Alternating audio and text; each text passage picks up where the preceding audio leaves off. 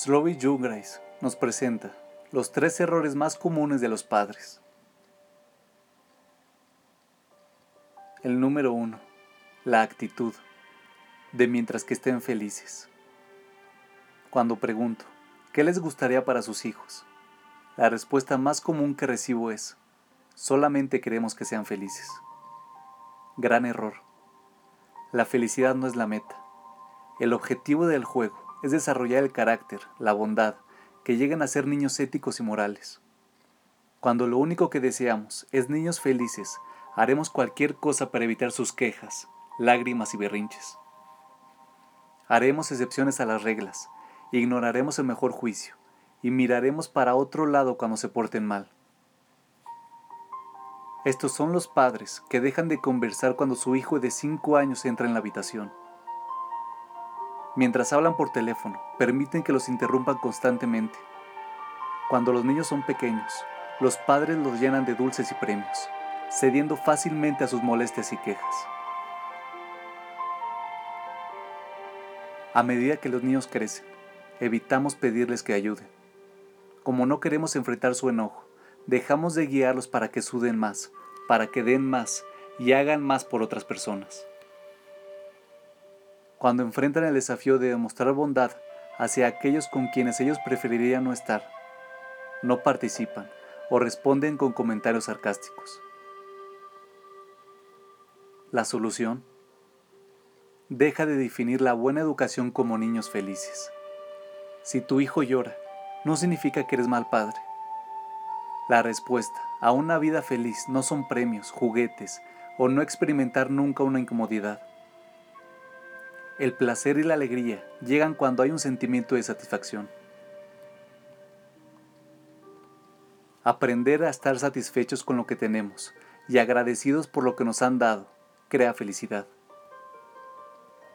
Hacer sentir a los niños que ellos son el centro de nuestro universo desde el momento en que son pequeños crea arrogancia. No tengas miedo de las lágrimas de los niños. Resuelve no ceder ante los berrinches, porque te hacen sentir inseguro a ti mismo como padre. Permítele ver a tu hijo que otros pueden estar primero. No es el fin del mundo cuando tiene que estar incómodo o salir de su zona de confort. Estos son los momentos en los que se forma el carácter.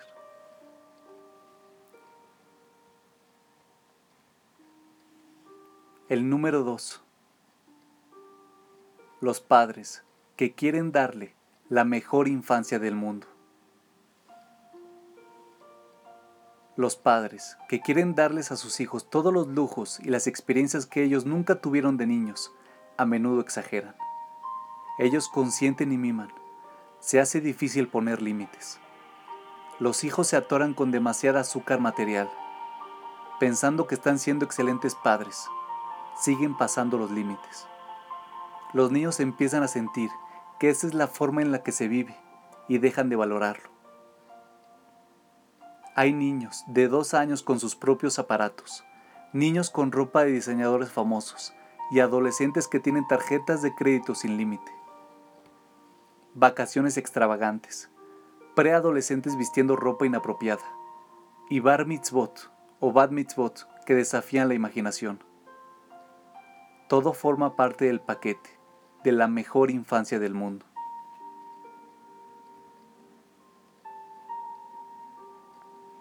Cuando se les da demasiado, los niños se aburren fácilmente, dejan de valorar. Los padres deben alimentar constantemente sus expectativas con más y mejor. La solución. Sé consistente. Disciplina sabiamente. Crea límites y síguelos. No permitas que la insistencia de los niños te haga cruzar líneas con las que estás incómodo. Resuelve mirar las necesidades versus los deseos. Deja de consentir en exceso. Concéntrate más en el tiempo que pasan juntos y menos en las cosas que les das. Los niños, a los que se les da tiempo pierden su sensación de asombro, la magia de este universo, el asombro por este mundo increíble en el que vivimos. Son emociones que nos ayudan a crecer. Cuando surge la monotonía, porque ya pasamos por eso, perdemos la pasión. No hay nada que esperar, todo es aburrido. El número 3. Los padres que arreglan todo. Hay niños que no pueden recoger sus propias cosas.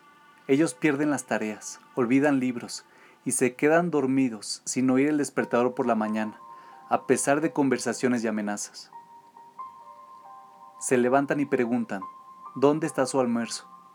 cuando son completamente capaces de prepararlo solos. Los padres salen corriendo a la escuela con libros olvidados en casa.